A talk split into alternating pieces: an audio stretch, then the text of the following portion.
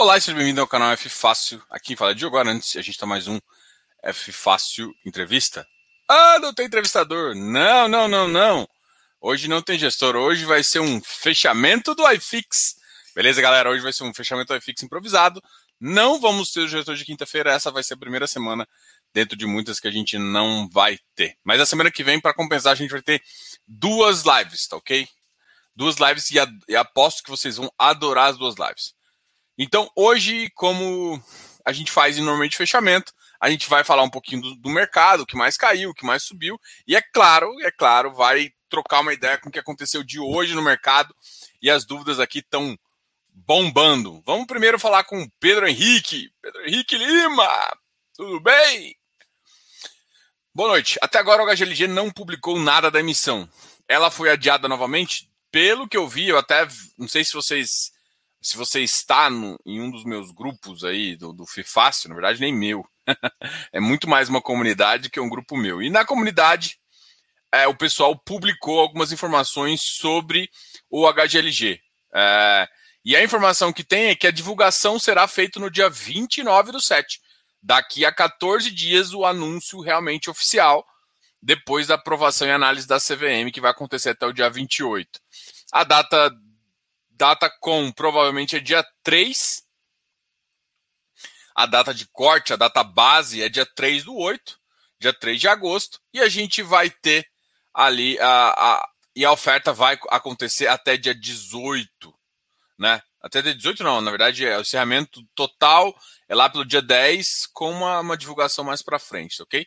Então essas informações, Diogo, essa informação é oficial? Não, não é oficial ainda, né?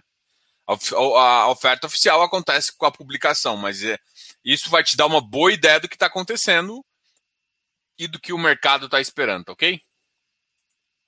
E ah, hoje o pessoal trouxe as informações bem legais aí. Qualquer dúvida, só entrar lá no canal, vai estar disposto lá, disponível para vocês, tá ok? Eu achei bem interessante, mas de qualquer forma, logo logo vai vir uma oferta. Essa oferta era muito esperada, o mercado estava esperando bastante esses, essa oferta aí do HGLG e vem no momento interessante aí que, que o mercado acaba de continuar com a isenção, então o mercado voltou a ficar muito comprado. Hoje o iFix subiu mais um pouquinho. Então hoje, apesar da bolsa cair, o iFix está lá nas alturas. Então sim, eu estou otimista. Mas assim, toda vez que a gente fica muito otimista, é uma hora de pisar no freio das compras, né? Então é óbvio que, tipo, é legal para posição que você tem, mas é uma bosta para novas compras, né? As novas compras tem que fazer com mais estratégia, tempo, procurar algumas emissões. Uma ótima missão que deve ter que aconteceu foi a do VG, do VGIP, inclusive, uh, uh, mas muita gente acabou não aproveitando porque foi também no, no olho do furacão e o ativo ficou caiu bastante, chegando a ficar na faixa dos 99, 98 aí é muito próximo, inclusive, da emissão que foi 98. Tá ok? Araucária, senhor Arnaldo, boa noite. Boa noite a todos. Bom, continuando aqui, ah, o Lucas, Lucas 100. Boa noite, Diogo. O AFHI anunciou distribuição de 90 centavos. VIF Será que com essa carteira o resultado é sustentável? É sustentável e, na verdade, pode aumentar um pouquinho, tá? Na verdade, a minha faixa é entre 0,85 e 0,95, podendo ter spikes para cima e para baixo, tá? Mas é, é o, o, ou seja, 90 centavos é sustentável, eu acho que pode chegar inclusive a um real, porque ele tem uma carteira de 7, se eu não me engano, 7.5, 7.6. Ele e o GCRI tem carteiras semelhantes. Acho que o custo do GCRI é um pouquinho mais barato, então, isso acaba que o GQ, por exemplo, o GQ está pagando um real. Então, ele para mim vai pagar um pouquinho, 0,90, 0,95 é uma consideração bem razoável. E se tiver um, tipo assim, se tiver uma alta grande puxada pelo IPCA, provavelmente ele paga, consegue pagar um pouco mais aí. Vamos pensar, uma carteira de 7, um IPCA, vou, vou chutar um IPCA de 4, né? Vai mais ou menos para uma carteira de 11,5 e 1,5 de custo. A gente chega aí nos 10%, que dá mais ou menos 0,9 mesmo. Então é muito provável que ele consiga, é sustentável. Eu acho que o mercado vai começar a enxergar isso e, e, e, pelo menos no VP esse cara deve, deve ir logo logo, tá? Assim, é uma visão que eu tenho. Esse ativo aí, enfim, É interessante. A gente até fez uma live aqui com, inclusive com o seu Xará, é, um cara que entende muito da F Invest, e também falou um pouquinho com os outros gestores, tá?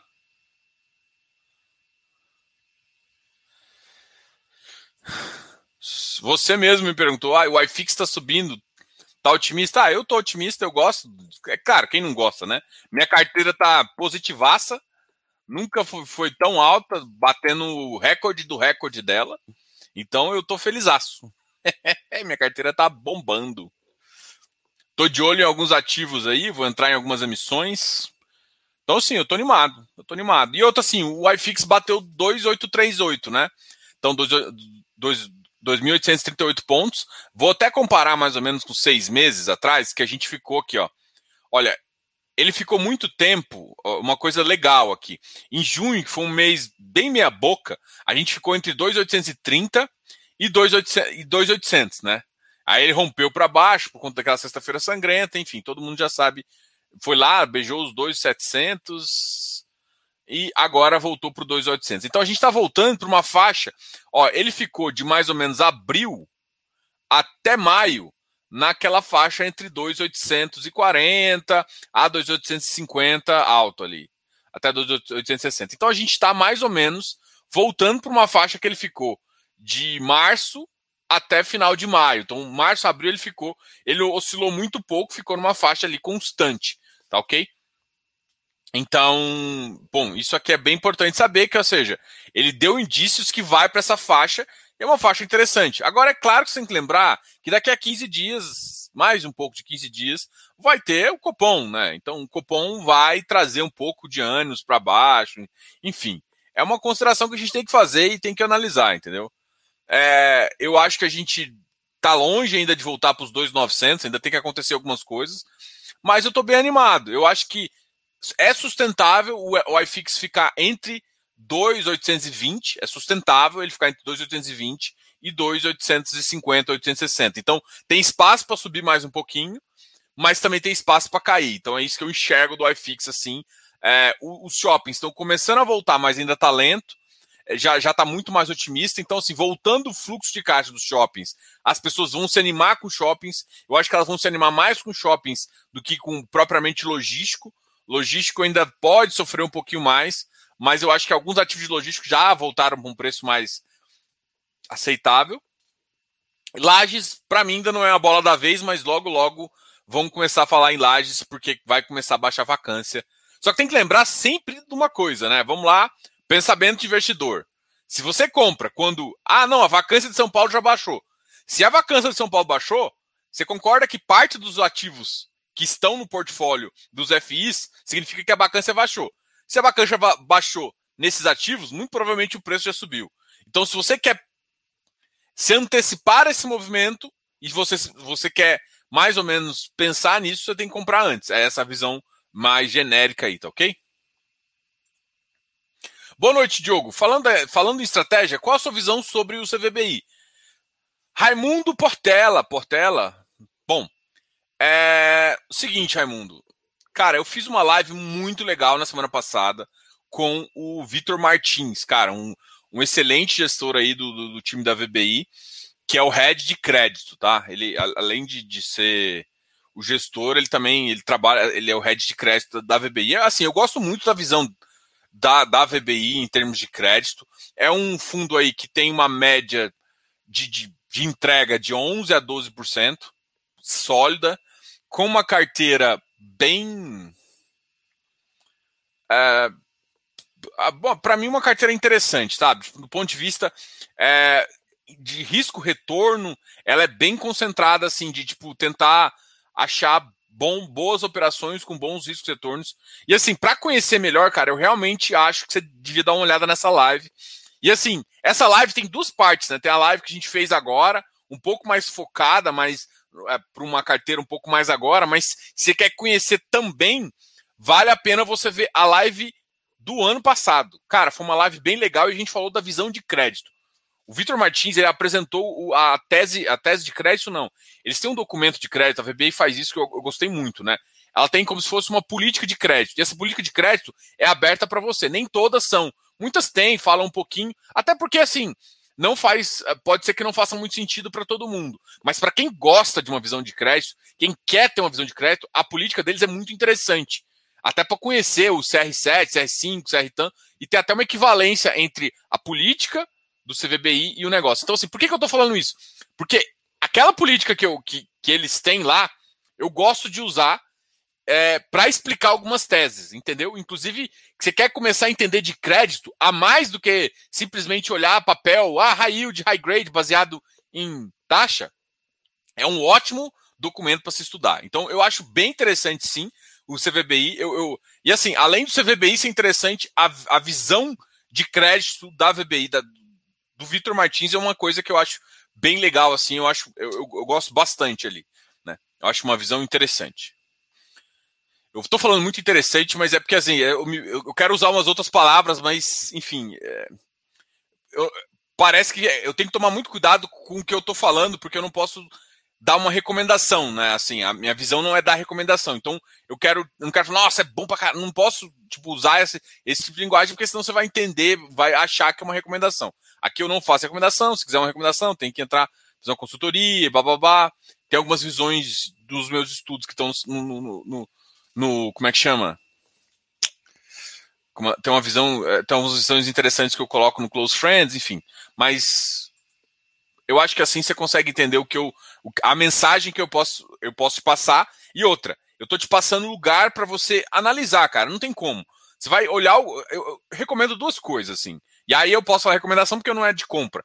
É ver as duas lives, não ver só uma, não, ver as duas principalmente a outra, entendendo a visão de crédito, e ler esse documento. Esse documento, se você abrir o relatório deles, eles simplificaram o relatório. Eles fizeram um relatório mais simples, do ponto de vista assim. Do, do investidor. Ah, tô querendo saber taxa. Agora, eles têm os links lá para a planilha de fundamentos dele, eu até mostrei isso também, que é interessante para você calcular algumas coisas, você que gosta de fazer previsões de fluxo, tudo mais, faz sentido você abrir lá e também abrir a política deles de crédito, para entender qual é a visão do que, que eles têm como meta ter na carteira e de como eles analisam esse crédito. Entendeu? Então, essa visão é muito interessante eu gostei muito dessa pergunta. Vamos aqui para uma outra, uma outra visão do Fábio Oliveira. Boa noite. Você curte a gestão da Galápagos? Conhece os caras? Conheço. Eu converso direto com o Souski, assim, então, bom, eu conheço, eu gosto, gosto muito do, da Galápagos. Eu, uma, tanto é que um ativo que eu até comparei com a FHI foi o GCRI. O GCRI, para mim, é um papel bem interessante. É, ele tem. Eu também gosto do, do, dos papéis que eles estão tomando na, na, na, carteira deles de crédito. É, o resultado, ele. É, qual que é a, a, Assim, o que, que eu olho? É um bom papel, só que ainda está com baixa liquidez. E é por isso que, tipo assim, se você for. Pelo resultado que o fundo está dando, é muito provavelmente assim que ele ficar, eu acho que mais, mais tempo pagando isso, é muito provável que algum, algum analista comece a dar call desses caras, entendeu? Então é uma visão que eu tenho. O GCFF também é uma visão bem interessante de um FOF. Eu gosto de FOFs pequenos, né? O SNFF, por exemplo, é um FOF pequeno que entra na minha categoria. Meu receio é só, tipo, a Suno querer tornar ele grande demais. Aí quando torna grande, o FOF ele tende muito mais a VP do que ele ele pode pegar alguns áreas, fazer alguns movimentos interessantes. Então o GCFF, o Dadamor também, eu acho eu, eu achei interessante. Tem um que está saindo de pequeno para ficar grande, que tem uma visão bem interessante também, que é o Ricardo, o Ricardo Vieira, o da, da RVBI. Fora os FOFs grandes, né? Aí a gente vai falar ah, RBRF, HFOF, são FOFs assim. Tem uns outros intermediários também, como o MGFF, só que esse MGFF ele tem uma visão mais de tijolo. Até muita gente já está me perguntando: ah, eu quero mais posicionar em tijolo. Vai nesses caras. Só que, para mim, o momento de FOF não é tão interessante, não é tão positivo. Na verdade, eu acho que os FOFs ainda vão sofrer mais um pouquinho.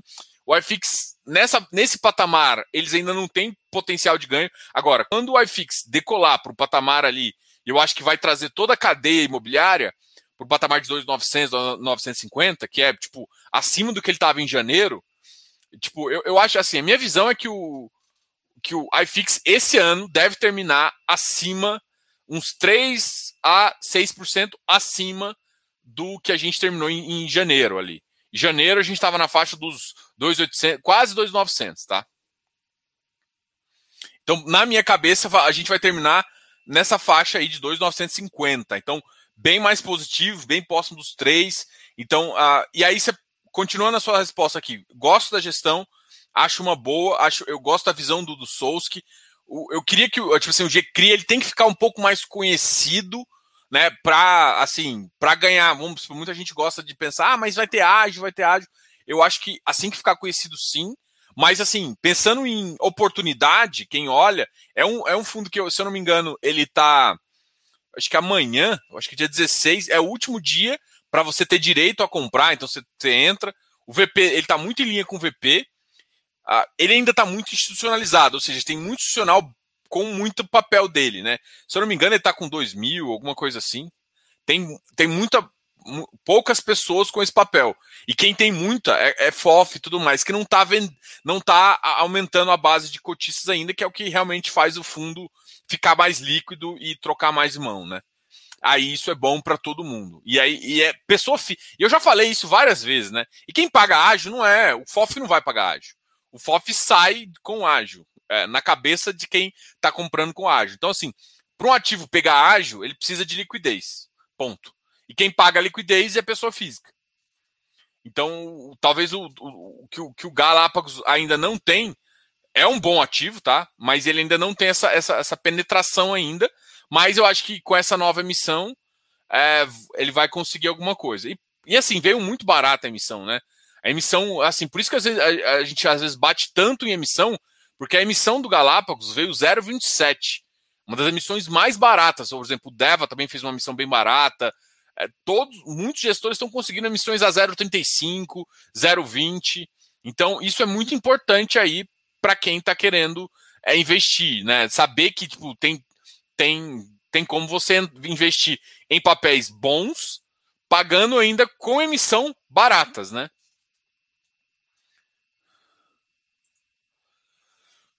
Diogo, boa noite. Por que foi cancelada a entrevista com o Tegar? É, nossa, gostaria de saber tanto sobre a tributação. Bom, é, eu recebi um.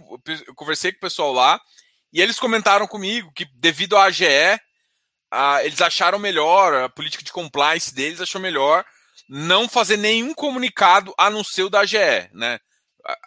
Teoricamente, pela CVM, isso não tem problema. Os gestores podem vir nas lives e conversarem sobre as AGS, sim, pode, isso é possível mas eles internamente acharam melhor que não tivesse essa conversa, assim. Não foi nem, nem, nem tanto por conta da, da, na minha visão, né, não foi nem tanto por conta da questão de, de, de imposto e tributação, mas foi mais por questão, é,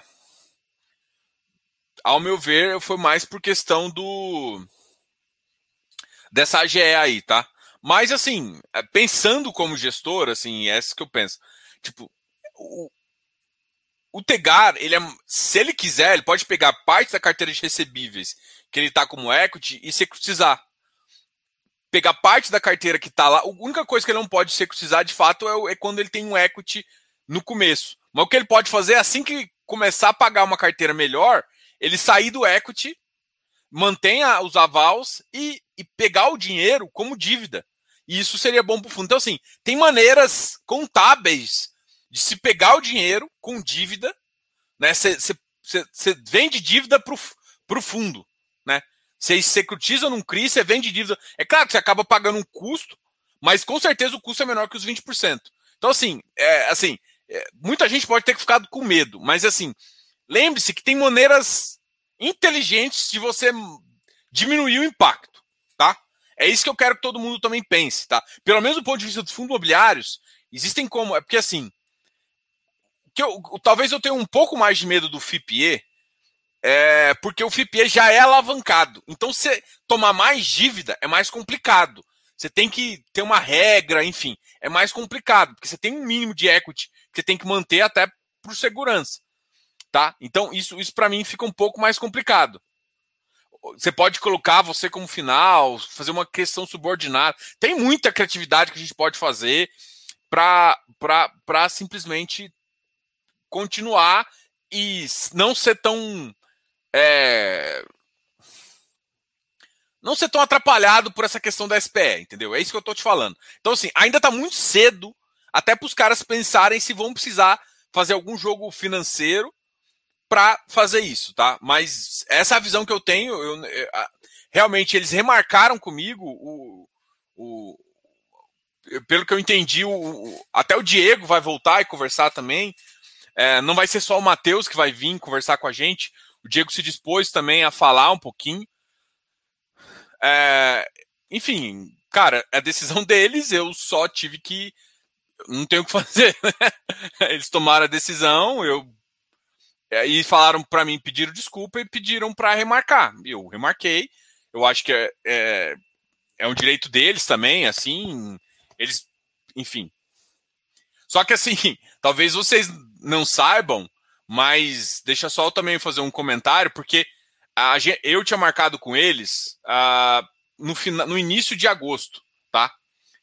É que essa semana, por incrível que pareça, essa semana foi um, um vendaval assim. A gente tinha marcado com outro gestor, eu sei se eu posso falar, é, e aí esse gestor desmarcou comigo, tá? Então, antes, até, não sei se vocês viram que eu comecei a falar só da live na terça-feira. Na segunda-feira, o gestor que estava realmente marcado inicialmente desmarcou comigo. Aí eu tava, eu, eu, tinha feito uma reunião com o pessoal do Tegar para conversar sobre algumas coisas. Eu faço essas reuniões com o time de gestão para para acompanhar o fundo e para saber uma coisa, umas gestões fora das lives, tá? E aí, assim, a gente tinha marcado para agosto, eu liguei para eles, cara, vocês podem vir essa semana, tal, tal, tal. Isso foi antes, inclusive, de ter a carta da GE, né? E eles encarecidamente falaram, não, cara, legal, acho que a gente pode, tudo mais, vamos, vamos, vamos fazer sim. E aí, assim, e aí acabou que agora, depois da GE, eles decidiram que era melhor, até por conta também da. Acho que o relator acabou ajudando um pouquinho, porque eles iam ter que responder muitas perguntas e talvez isso poderia atrapalhar na GE, não sei. Essa é a visão que eu tenho, mas a, a, a, o fato é que não teve. não teve. E essa semana é, eu, só tinha eu só tinha marcado um, uma vez na semana, né? Normalmente, eu, às vezes, eu marco na terça e na quinta, essa semana eu tinha marcado só na quinta-feira e acabou não tendo, entendeu? Então, como eu estou explicando isso aqui para vocês para ser bem claro. Então, também, ah, que, que pai dos caras. Não, mas assim, tem que lembrar que eles já tinham, tipo, quebrado um galho para mim, porque eles, eu pedi para eles anteciparem essa visão deles, porque na verdade, um outro gestor que tinha marcado comigo um maior cara é, acabou deixando de fazer essa live, assim. Mas, assim, me pediu também desculpas e falou que vai fazer mais para frente. Eu, eu tô com medo de comentar qual é o gestor, porque eu acho que eu sei qual é o motivo. Ele não me falou, mas eu acho que é o motivo. Enfim, vamos continuar aqui. Ah, opa, peraí. iFix. Eu assisti. Eu assisti a live, vejo todas as lives do canal. Cara, obrigado aí. Obrigado pela, pela paciência, obrigado, assim. Cara, assim. Então, se você viu, você sabe que o, a visão do, do CVBI aí, que é uma boa, boa, um bom assim. E assim, você quer ter mais certezas, leia o relatório, uma política de crédito dele. Então, e assim, eu vou te falar uma visão diferente, talvez. Leia a política de crédito, depois vê o, o, o Vitor falando. Aí você vai entender também. É, tem vários, assim, eu, eu gosto, assim, é, eu, eu, tento evitar falar, ah, e você gosta de quais gestores? É até foda falar, porque eu tenho um relacionamento muito interessante com vários aí, tá?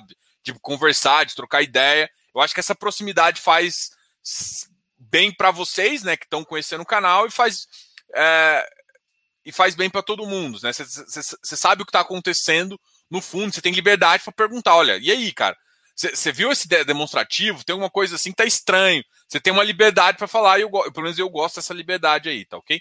Mas eu, eu não eu penso, eu tento não dar preferência, né? Falar de preferências minhas em relação a isso, porque Bom, eu quero ter a porta aberta com todo mundo, tá? Essa é a visão que eu tenho. Então, de vez em quando vocês falam, ah, pô, você, você tenta.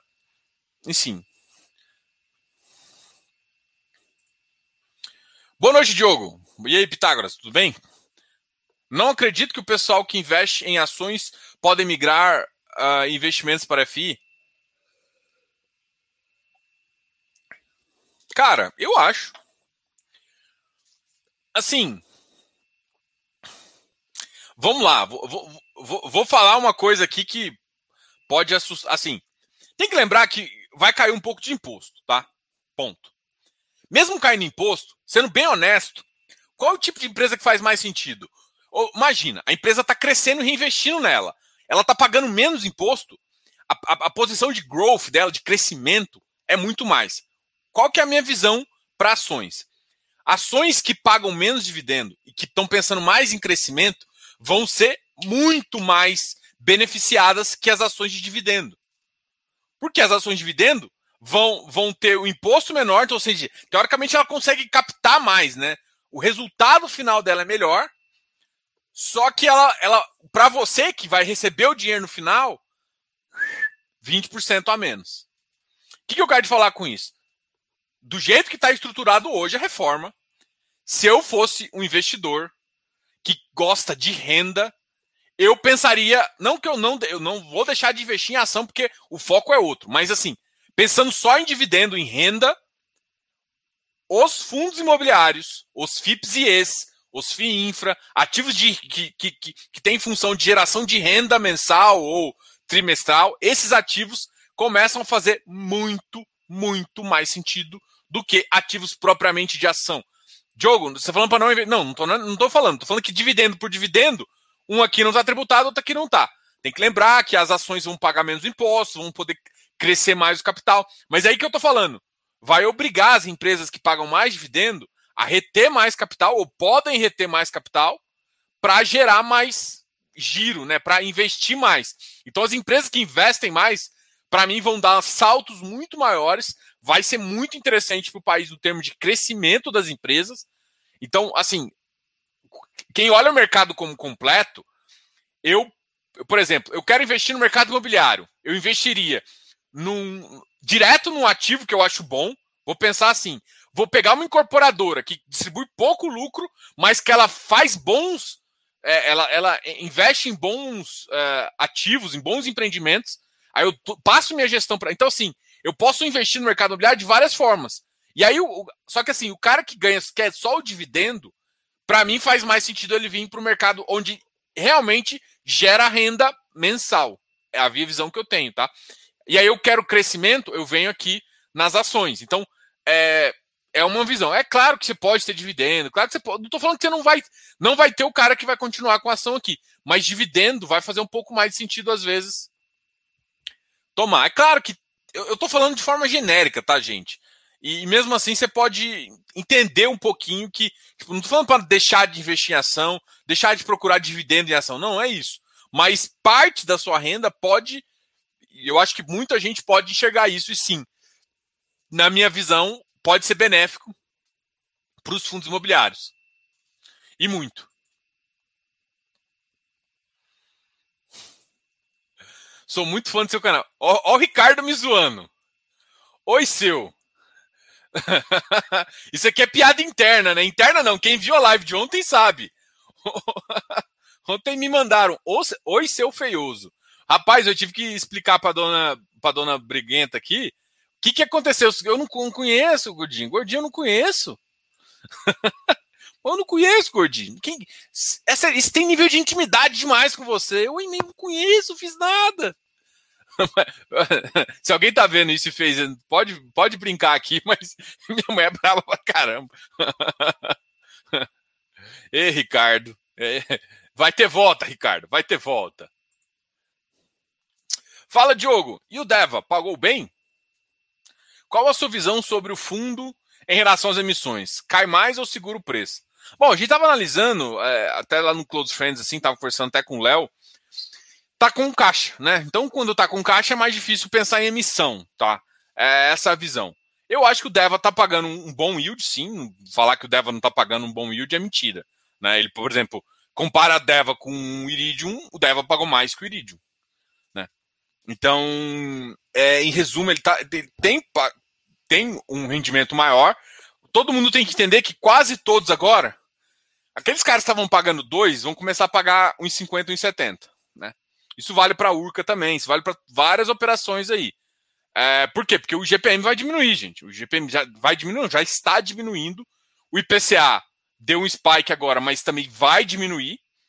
Então, na minha visão, assim, Agora, realmente, se eles tentarem fazer, por exemplo, daqui a uns 30 dias, depois que alocar, vamos supor que eu acho que eles conseguem alocar pelo menos uns 15% de, caixa aí, eles estão com um caixa bem avançado, mas eles têm uma capacidade de em 15 dias, em 30 dias, a fazer uma alocação bem interessante aí.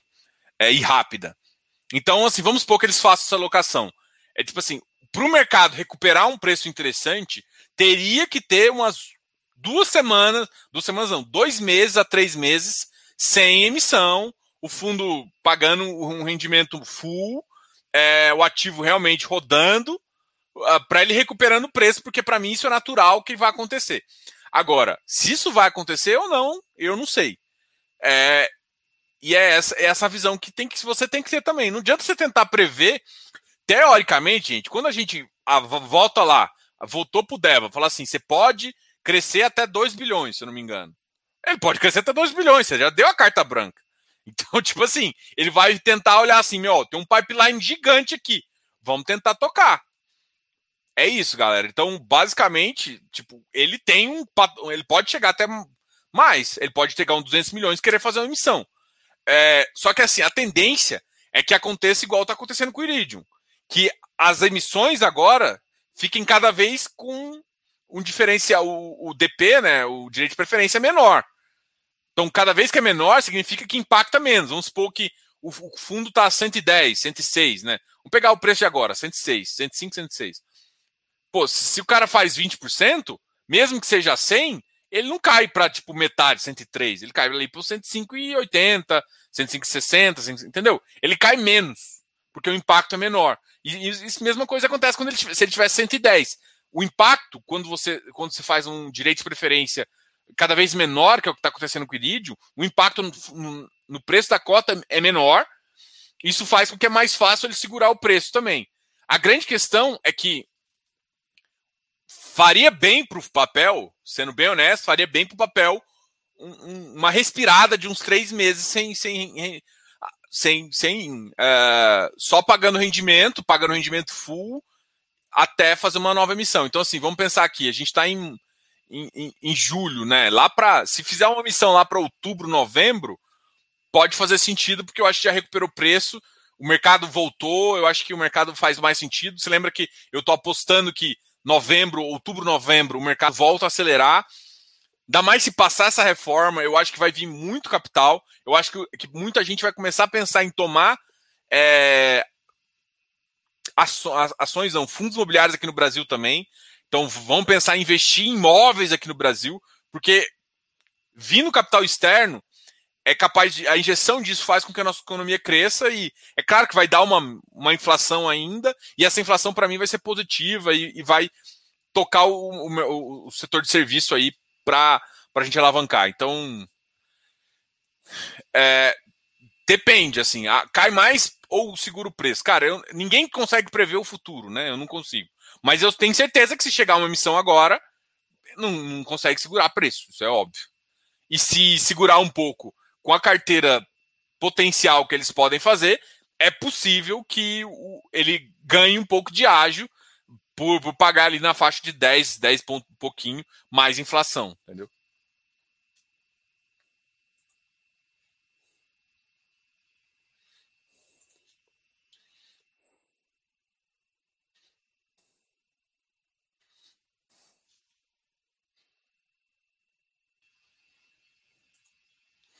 Diogo, boa noite. O que você diz do VPR, imóveis, contratos, inquilinos?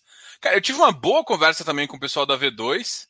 Eu, eu achei os ativos bem interessantes, inclusive na live que a gente fez, a gente abriu é, fundo por fundo, né? Fundo por fundo, não. Ativo por ativo, perguntando sobre os imóveis, perguntando sobre os, os contratos. Tem contratos que fazem sentido, ele tem um contrato longo com algumas. É, é um ativo interessante aí também para quem quer analisar os fundos, né? Tem que lembrar também que, eu, que esse é um tipo de, de ativo que toma todos de properties ali, né? Enfim, eu acho interessante, sim. Eu acho que, assim, quer entender até um pouco melhor sobre, sobre o V2, também a gente fez uma live bem legal com os caras. É, eu acho interessante. A gente pode depois também abrir a carteira do, do, do, do, do, pessoal aqui. Eu acho que logo, logo eles vão vir com alguma missão também. Essa é uma impressão que eu tenho. Só tem uma janela aqui. Mas a janela de tijolo eu acho que pode demorar um pouco mais.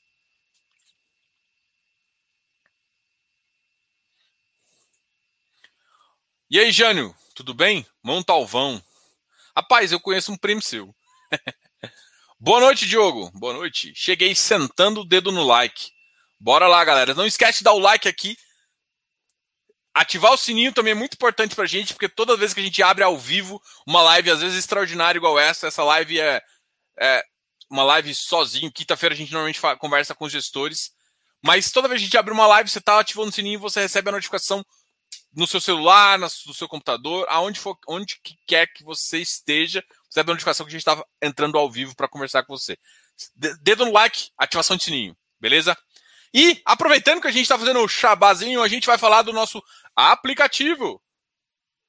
O aplicativo é um aplicativo bem legal e fala um pouquinho de emissão e conversão também. Todo mundo quer saber o início da negociação, quando está flipando.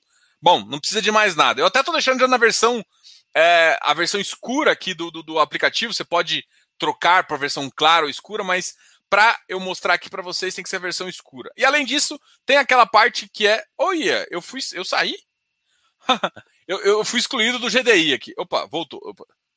Eu estou conteúdo exclusivo. eu, eu, tô, eu tô sem acesso ao GDI. E aí, Diogo, o que está acontecendo? Eu fiquei sem acesso. Galera do Close Friends aí, me fala aí se estão sem acesso também. Porque pode ter sido que o servidor caiu. ai, ai, que legal.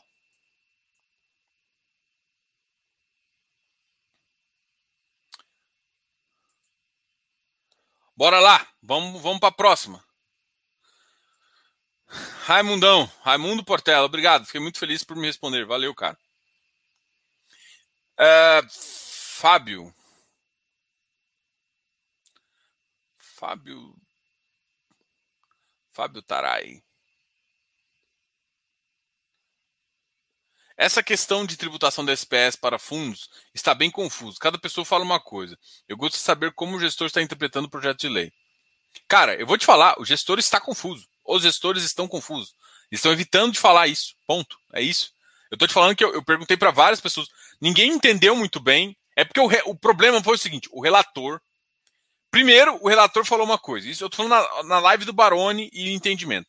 Na live do Barone, ele falou o seguinte: ah, controladora não vai ter não sei o que, não sei o que, não sei o que. Grupo controlador, ele falou. Ele usou a palavra grupo controlador.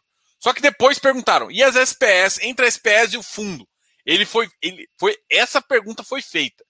E o relator, que é quem pensou, falou: vai ser tributado. Isso pode não estar escrito, mas foi isso que foi falado. Agora, tá confuso, tá uh, barato. Então, assim, eu também não me posicionaria agora. Inclusive, era uma das perguntas que eu ia fazer para o time do Tegar e tal. Mas eu acho que os caras não querem se posicionar agora, até porque os advogados falam assim, cara, não tem como falar que vai ser ou que não vai ser. Então, é, mas assim, o que eu acho é que todo mundo está tentando se preparar, porque se passar, e aí, o que, que eu faço? Entendeu? Então, realmente, eu não estou aqui afirmando que a, essa, a, a tributação entre SPS e fundos está de, de fato acontecendo. Eu, eu repliquei uma forma que o, o, o relator recebeu essa pergunta direta e falou que sim. No texto, eu também não vi informações no texto que veio da substitutiva suficientemente para bancar o que ele falou. Mas foi o que ele falou. Então, se for o que falou, eu estou trabalhando com essa premissa por enquanto. Mas é isso, gente. Eu estou trabalhando com a premissa do que ele falou, não do que está escrito. E é absurdo isso, né? Mas, enfim. Não está claro, galera. Não está claro. E vamos continuar aqui. Arlindo, seja bem-vindo aí. Boa noite a todos. Por que, por que tanto apreço por educacional? Esperava o Viur com uma tese mais agressiva ao varejo. A 20 decepcionou seguindo os mariposos ao encontro da luz. Cara, olha só, eu, eu tenho muito medo desse, dessa, desse, dessa, esses carimbos assim, né? Ah, 20 não sei o que, não sei o que, blá blá blá. Qual que é a visão que eu tenho, tá? Quando eu. É que assim, não sei se vocês acompanham, mas, por exemplo, eu acompanho o, Alzirão desde que ele começou. Por que, eu falo isso? Às vezes, os gestores é, isso aconteceu com vários fundos, né? Se eu não me engano, o Sequoia é assim, eu acho que o V2 também. O que, que acontece? Os caras, às vezes, entram com um portfólio, é, porque isso acontece muito mais com quem entra em quatro, talvez sai de uma 476. O que acontece? O cara vai para o mais fácil. Como assim? Ele vai para um contrato longo para ancorar o fundo. Para mim, o que aconteceu foi basicamente isso. O Viur fez uma emissão 400 e alocou muito rápido, com contratos longos. Então, a ideia que eu entendi que eles fizeram foi o seguinte: eu vou, vou pegar meu capital, aloquei em contratos longos, que aí isso, assim, eu me estruturo, pago o yield logo, não perco preço no, no secundário, faço isso, logo posso ganhar também uma gordurinha e posso fazer uma segunda emissão fazendo umas alocações mais táticas e aumentando varejo, tá? Agora, visão Diogo, e eu já falei isso aqui, eu não, não, quero esconder de ninguém também. Eu não gosto de educacional. Eu, assim, do jeito que o Viur tá agora, eu também não, não sou muito fã de entrar. Não é minha tese. Ah, mas tem contrato. Tá, mas não é minha. Não é, eu não, não gosto de tese educacional. Ponto. Diogo não gosta de tese educacional. Então, assim, é, por exemplo, eu não venho eu não critiquei eles aqui, né? Eu, eu achei que foi bem interessante a velocidade, foi bem interessante, assim, eles fizeram isso para ancorar o fundo. Eles ancoraram no que eu acho que foi mais fácil de conseguir isso, né? Porque eu acho que o varejo é mais complicado. Mas assim, é, eu acho que para as próximas emissões eles não devem tomar mais em varejo. E aí deve diminuir a exposição para, assim, faz sentido essa exposição não ser mais de 40%.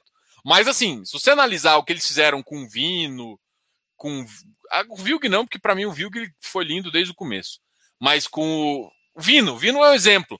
O Vino ele vem com uma concentração muito grande com, com a própria 20, né, que é um dos escritórios que ele tem lá, lá, lá no Rio de Janeiro, e depois diminuiu. Então, assim, é a tese dos caras. Você pode gostar ou pode não gostar. Particularmente, eu, eu, eu só invisto hoje em dia eu nem sou fã de varejo, para te falar a verdade. Assim, tem muita gente que é fã de varejo, eu acabo acompanhando varejo. Uh, eu, eu, tenho uma visão que varejo não deu certo, a repaginada dele pode ter sido um pouco melhor, mas eu ainda não sou tão fã. Assim, assim é, tipo, muita gente tem varejo, não falo nada. Eu acho até, pensando até como consultor, ah, já tenho uma carteira de varejo, deixa, mas assim, eu, eu prefiro setores mais mais clássicos, assim, que é os três ali que eu acho que é mais interessante. Mas isso é a visão que eu tenho, tá? Mas, ah, tipo, ah, falar que a 20 decepcionou, eu acho que é muito é um pouco exagero, Alindo. Eu só acho assim que eles, eles fizeram um tra bom trabalho de alocação, muito rápido, muito interessante, e, e, acabou utilizando esse, esse, esse educacional, que eu acho que também está mais fácil de conseguir dinheiro, de conseguir é, teses que, que tipo, você, o cara ainda é high grade e você consegue fazer isso nesse ponto de vista, tá? Então é essa visão que eu acho que eles fizeram para ancorar o fundo e depois crescer o fundo com, com, uma, com contratos bons aqui, depois pegando contratos típicos, atípicos, e aí faz um, uma visão um pouco mais genérica, tá? Então, eu, eu não tô criticando, eu assim, eu não, eu acho que eles optaram por isso, foi, foi realmente, foi uma visão porque, por conta dos contratos não por conta educacional. Acabou que educacional é o setor agora mais fácil de conseguir, porque eu acho que é o que menos pessoas querem, né? E menos pessoas eu quero dizer menos fundos imobiliários. Tegar bateu fofo hoje com a gente. Cada dia me desencanto mais com esse fundo. Taxas altas e por aí vai. Se, perce uh, se, percebe, se perceberem, está sempre em evidência. Não saio, mas não compro, só observo. É.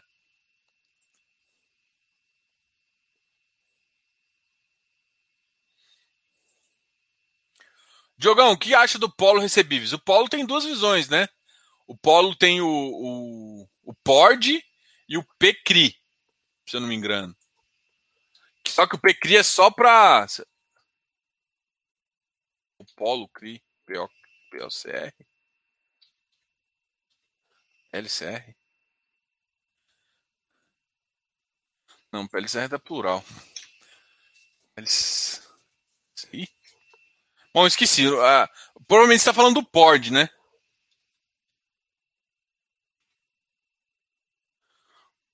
Polo Fundo de Investimentos. Ah, eu falo, tem tempo que eu não falo com o pessoal. Vou conversar com eles, com o Mário. Mário Andrade, se não me engano.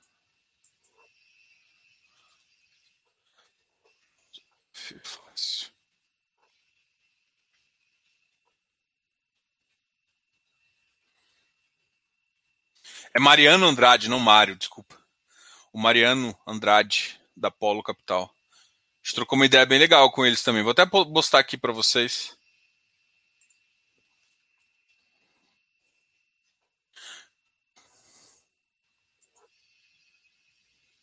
Vou abrir a carteira aqui da Polo.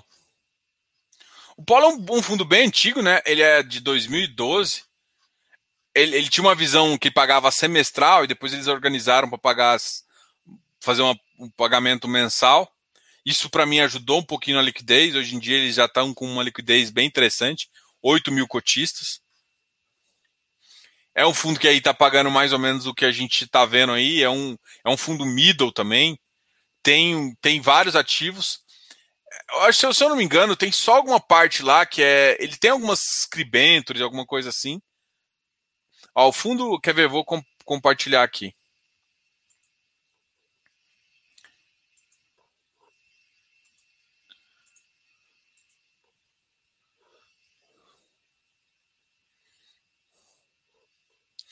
O fundo concluiu a terceira emissão com sucesso, levando a levantando 175 milhões. Hoje o Polo está com que tamanho? Hoje o Polo está com. Não, não, acho que esse aqui é o, Polo, o fundo antigo, porque acho que ele está com mais, está quase 300, 300 milhões. Aqui, ó, patrimônio líquido, isso aqui, ó, 370 milhões, vocês não estão enxergando. Patrimônio líquido do fundo, 370 milhões. 13 mil cotistas, a periodicidade é mensal, taxa de administração é baixa, 0,9, uma das menores. Taxa de performance, 15% que exceder o, o yield diário do IMAB, então isso aqui também é bem em linha, pelo menos não é IPCA mais 2 ou alguma coisa mais baixa assim. Data do pagamento, início da questão em 2012. Vamos olhar a carteira.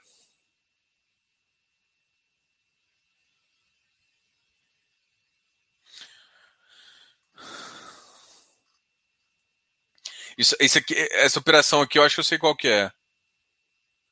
D mais 6 com estoque e cash sweep. Isso aqui está sendo muito comum, né? Essa operação aqui que o pessoal está tá chamando de corporativo, mas não tem uma visão bem. Porque você tem sessão da carteira, né? Mas a garantia deve ser a garantia da empresa que está dando.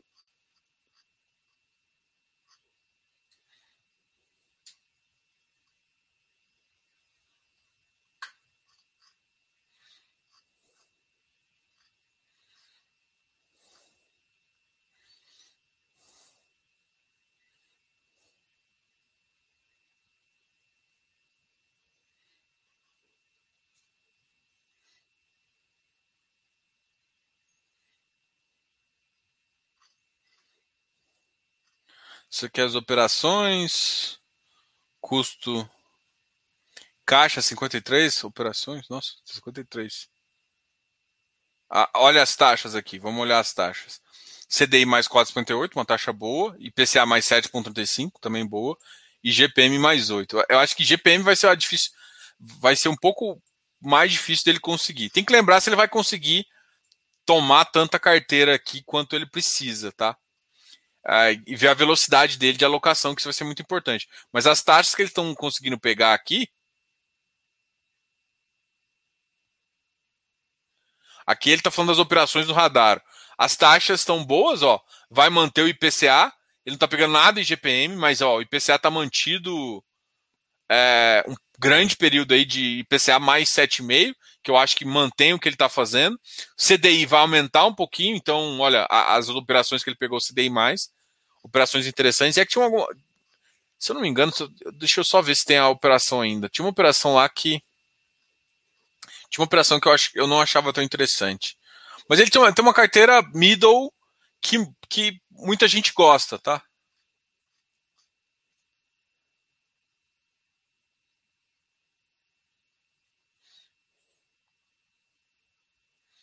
O SPO Olímpio eu conheço.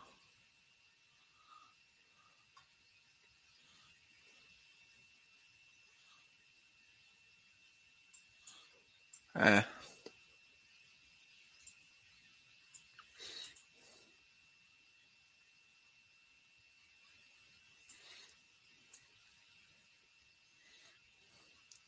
Tem essa debenture aqui. Né? Deixa eu ver como é que tá essa debenture.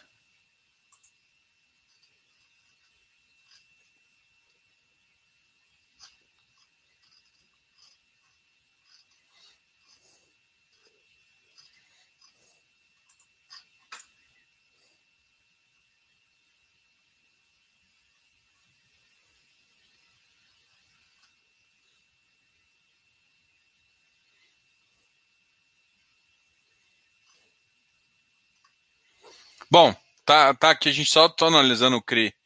Os CRIs, eu queria ver essa debenture, porque normalmente debenture não tem muito.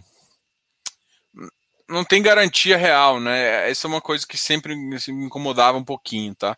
Mas assim, a carteira dele é interessante, tem uma, um bom retorno, assim. A, a medida risco-retorno é interessante, mas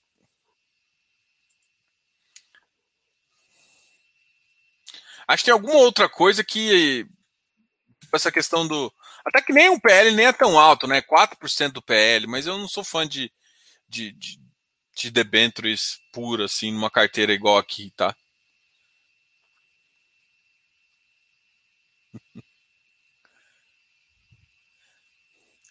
Oi, seu lindão. Ei, ó o Rafael. Ei, Rafael, só querendo me comprometer aqui. Esse povo. Tá querendo que eu não fique vivo em casa, não, filho. Você me ver roxo, vocês vão ver. Boa noite, Diogo. Fala um pouco do HCLG e HLog. Um grande abraço. Cara, o HCLG, alguém me perguntou, inclusive, no. no, no, no, no Instagram, né? Aí eu tô. Cara, sendo bem honesto, o HCLG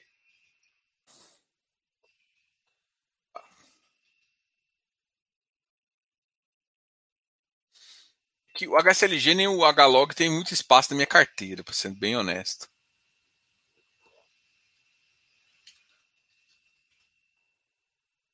Só abrir aqui a carteira deles.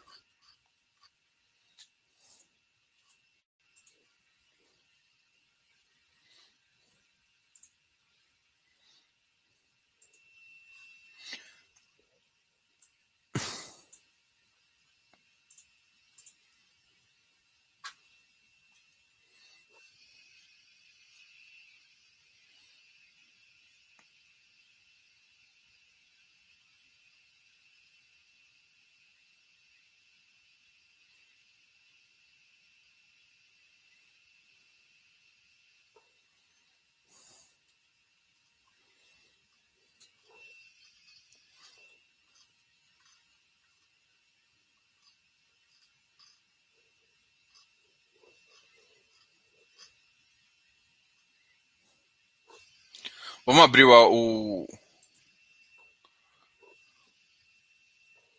Esse aqui é o HCLG, tá? Da HSI. O HSI tem HSML também, uma boa gestora. G, grupo GPA, Via Varejo, bem concentrado Via Varejo. Talvez isso aqui seja a pior parte. Contratos típicos 90%, ou seja, não tem muito atipicidade. Então você tem pouca tipicidade, isso é importante, porque significa que a atração ainda tá, mas também significa que você não tem muita garantia de foco. A vacância baixa, quantidade de 5 ativos. Esse portfólio aqui é bom, tá? Iarujá. Itapevi é uma ótima região também de São Paulo para ter. Também na Castelo Branco. Nossa, tá muito na Castelo Branco, né? Dutra, Castelo Branco. As regiões são boas aqui que ele tem ativo. Santo André, com certeza. Esse aqui é um dos melhores galpões. Esse aqui, ó. Contagem. Ó, essa região também é interessante. Ó, você vê que é, você não tem muito espaço ali. Parece que até.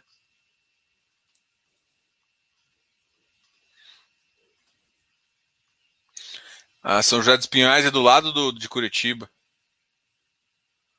Na Regis Bittencourt. Assim, portfólio é bom, né? Analisando aqui, portfólio é bom. O que talvez eu avalie em termos de yield, né? O yield dele é um pouco abaixo dos outros que pagam um pouquinho mais. Será que eles pagam? Tem alguma. O custo é elevado? Benchmark é 6,5 de PCA, 20% QCD, 0,85 sobre o valor de mercado do fundo.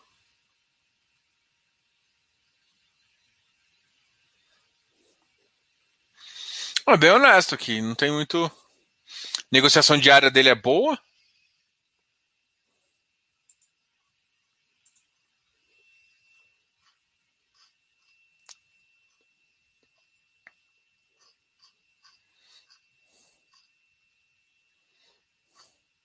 É, o, o foda do Hlog, para mim, é só a liquidez, tá? A liquidez do Hlog me incomoda bastante. A liquidez desse cara aqui parece ser boa do, do HLG, do HGLG. E ele tá com preço talvez interessante também. Eu vou, eu vou parar de usar essa palavra interessante que agora me incomodei. Eu, se eu uso mesmo adjetivo qualitativo, eu posso. Nossa, isso aqui é excelente, isso aqui é bom, isso aqui não sei o quê. A galera vai achar que o excelente é melhor que o bom. Deu para tentar usar o mesmo adjetivo, só que eu fico maçante. Eu me incomodo com as minhas próprias palavras. Olha que besteira. HSLG.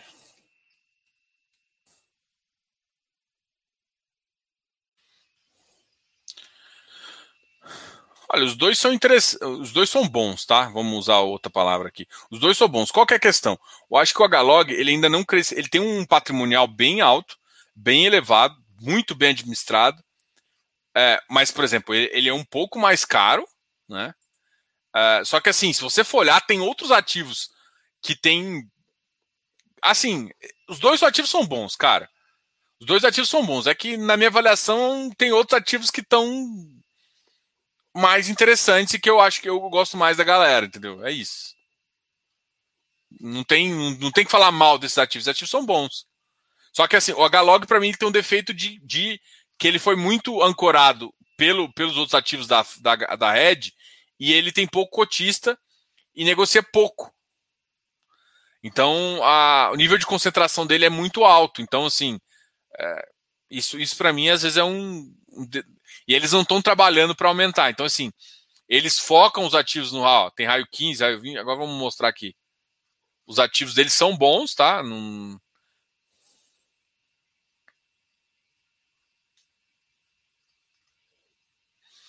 Rentabilidade.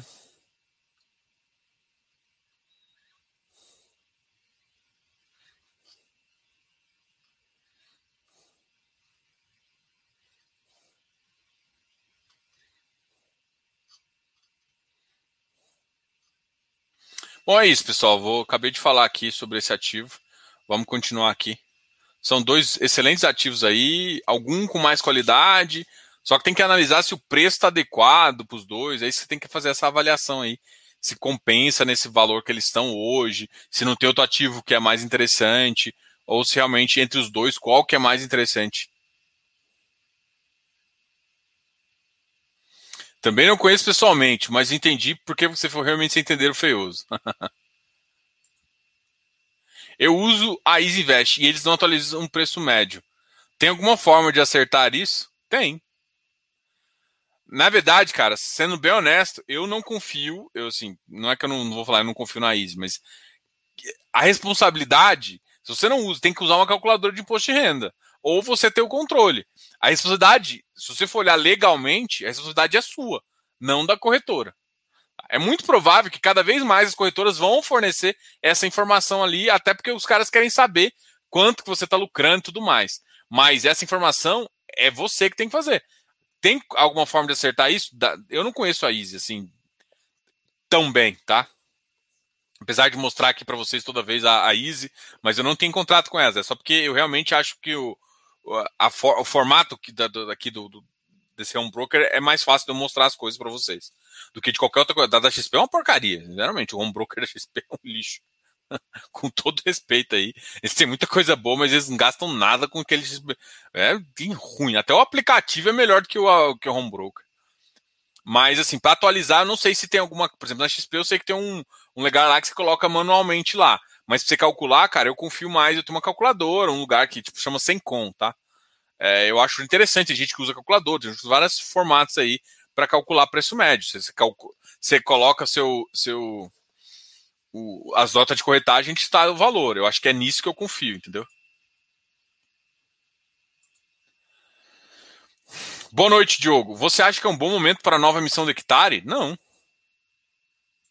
Não. Eu não acho. Nem um pouco. Eu, eu sim. É, o, o Hectare, ele perdeu um pouco de preço. Eu ainda está pagando muito. Mas eu acho assim, se ele fizer uma nova emissão, ele não vai conseguir pagar acima de 1,50 e vai desabar o preço. Então eu, eu esperaria manter uma carteira ali. O hectare é um dos caras que está mais segurando é, yield, é um bom ativo, está redondinho. Eu acho que se fizer muita emissão agora, vai, vai, vai dar bagunça, vai dar bagunça no preço. Então eu, eu não acho, não. Apesar de, de, assim, eu não acho que faz sentido agora, mas eu acho que faz sentido no futuro. Eu, eu, eu esperaria uns. Mesma coisa que eu falei pro Devil, eu penso pro hectare. Cara, uns três meses aí sem, sem emissão, deixa. Porque assim, a gente não sabe o que tá, vai acontecer ainda, né? Ah, mas ah, o relator já falou que tirou. Cara, mas até passar em Congresso, até vir uma carta oficial e aprovar ou não aprovar, não vai ser. Aí tem questão de CPI, tem questão de presidente, enfim, tem muita coisa aí para definir mesmo. Então, até isso fechar, não dá para nem comemorar, nem para fazer. Então, eu, eu acho que esse momento, é, caras que fizeram muita emissão como Hectare e Deva deveriam segurar um pouquinho mais.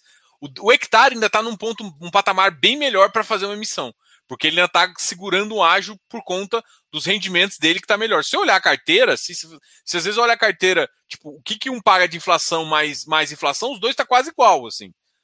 É, enfim.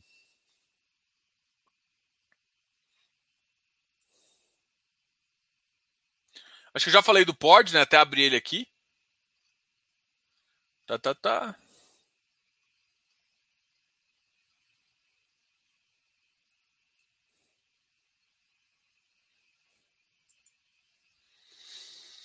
Rect renunciando taxas no segundo semestre. Legal, né?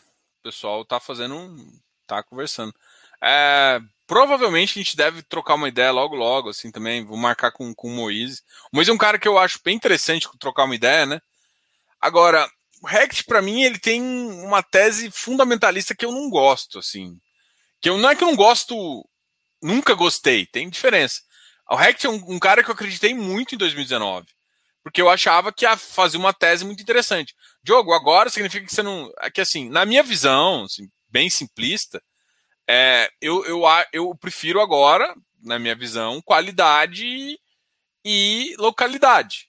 Tá? Então, localização, para mim, é o item principal do foco que eu estou trabalhando, porque eu acho que retorna mais rápido. Futuramente, alguns outros, alguns outros ativos vão fazer sentido. E pode ser que o RECT, apesar de ter uma, umas outras coisas, no sentido, pode fazer sentido. Então, o que eu acho que eles estão fazendo é tentar segurar os cotistas que tem. Isso faz bem para o fundo, entendeu? Porque é os cotistas que vão ter que garantir novos aportes e outras coisas que ele vai precisar também até para dar uma melhorada no portfólio. Vamos pensar, por exemplo, eu, gente, olha para o HGRE. O HGRE era um fundo assim que tinha tudo. Agora que eles começaram a concentrar o portfólio e deixar um portfólio com uma tese mais clara e boa. Então, assim, eu acho que futuramente o, o deve fazer uma coisa nesse sentido. Só que, tipo, eles quiseram optar no começo por crescimento. E agora eles vão ter que optar por organização. Então eles vão fazer isso. E essa, essa mudança é lenta, né? E começa fazendo o que eles estão fazendo, fazendo taxas. Ele trouxe, parece que ele anunciou também um outro ativo agora. Um outro ativo que parece que é bem interessante, numa, num lugar de São Paulo bom. Então, assim, só que assim, até pegar. Não adianta você pegar, tipo, ativos bons e outros com um portfólio que você já tem, que está com, com uma localidade um pouco mais fraca. Até você chegar e ter mais é, localidade boas, demora, né? Então, é tempo.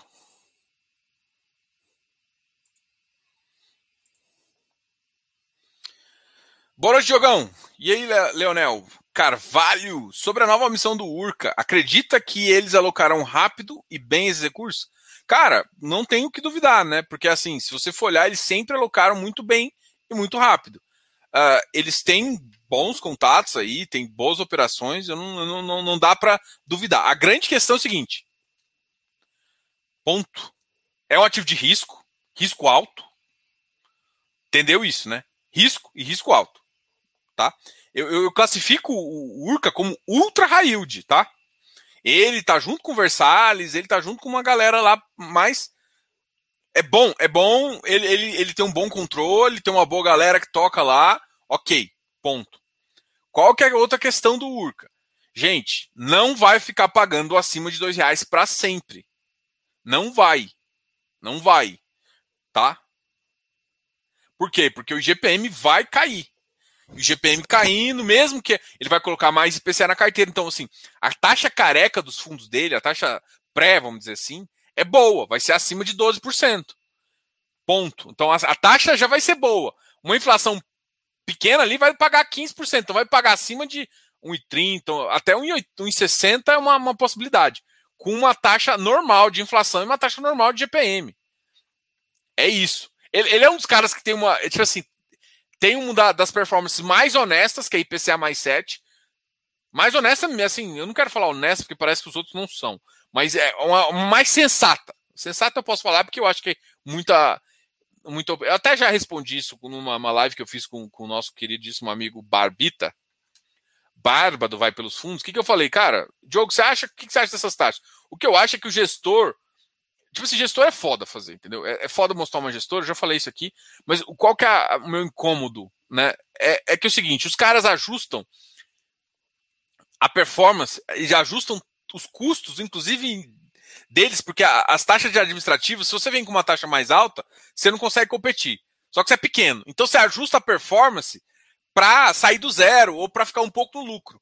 E aí quando o fundo cresce, tipo, tá desenquadrada essa visão, entendeu? Então é isso que eu acho que é o problema, porque ajusta no começo para pagar as contas e depois, claro que brilha o olho quando tá começa a lucrar lá. E aí fica, cara, não faz sentido eu ter um papel que, tipo, eu, eu faço uma, uma, uma carteira inflação e começo a olhar meu benchmark em CDI.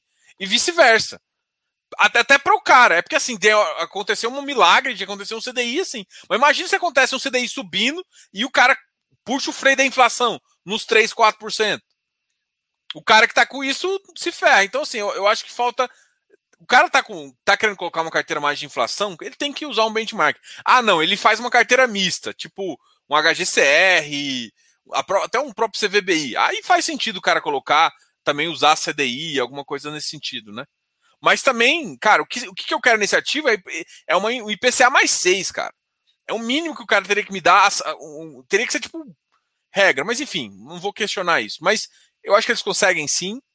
Uh, é uma boa visão, só que tem que lembrar que eu não acho que o yield vai continuar no patamar, mesmo que ele faça boas locações, mesmo que ele faça tudo bem feito.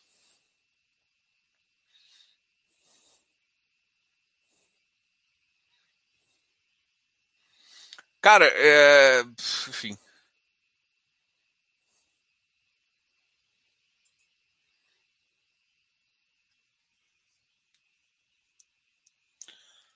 Olha, o Kizu caiu porque ele acabou de passar por uma emissão.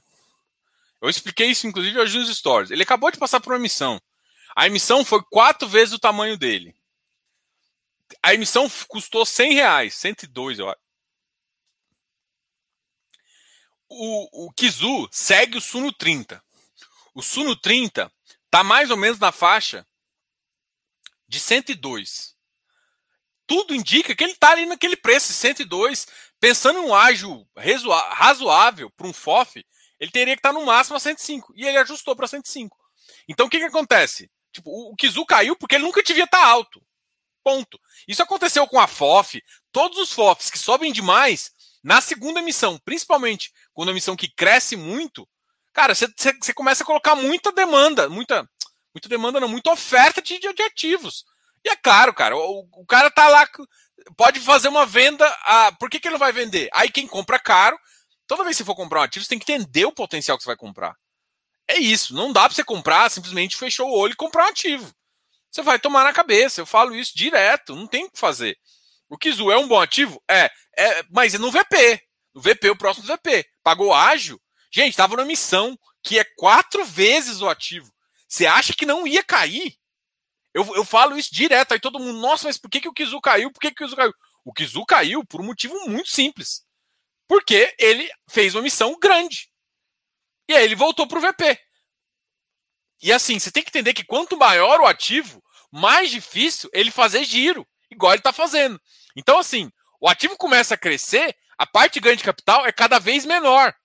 Veja o HFOF. O HFOF é um baita de um, de um FOF, um dos maiores do mercado, se for olhar, é muito cada vez diminuindo. O cara rodava a carteira muito mais antigamente.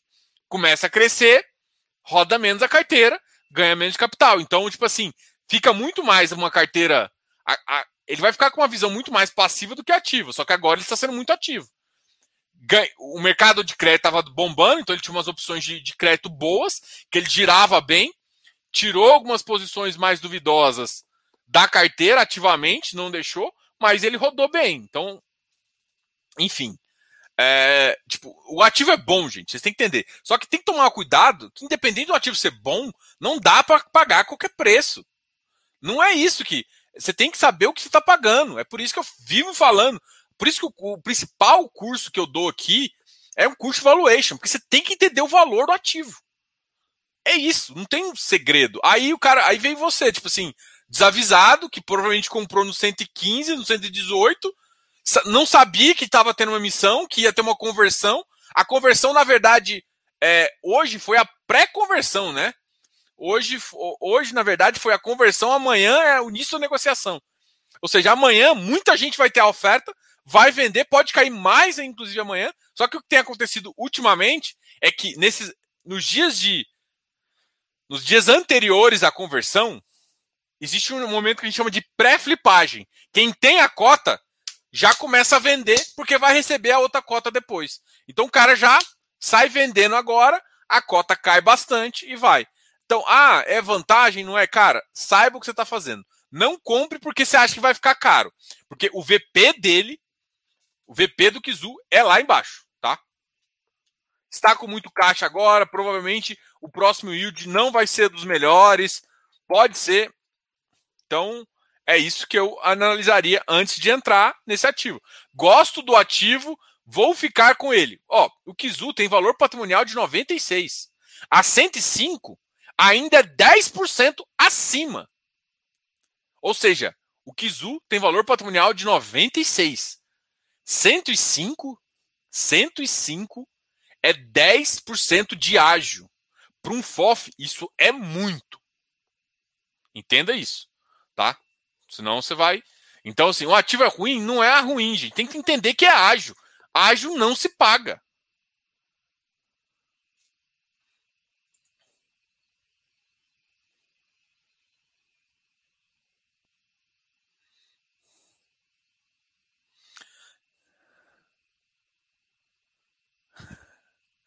Pitágoras, essa, é, essa pergunta aí eu não vou nem puxar ela aqui. Mas essa daí é, é só, é só é, essa daí é só pro CF, tá? Mas eles têm caixa ainda, cara. Bom, para não deixar você com, com, com, uma resposta totalmente em branco. Galera, valeu aí. Muito obrigado a todos.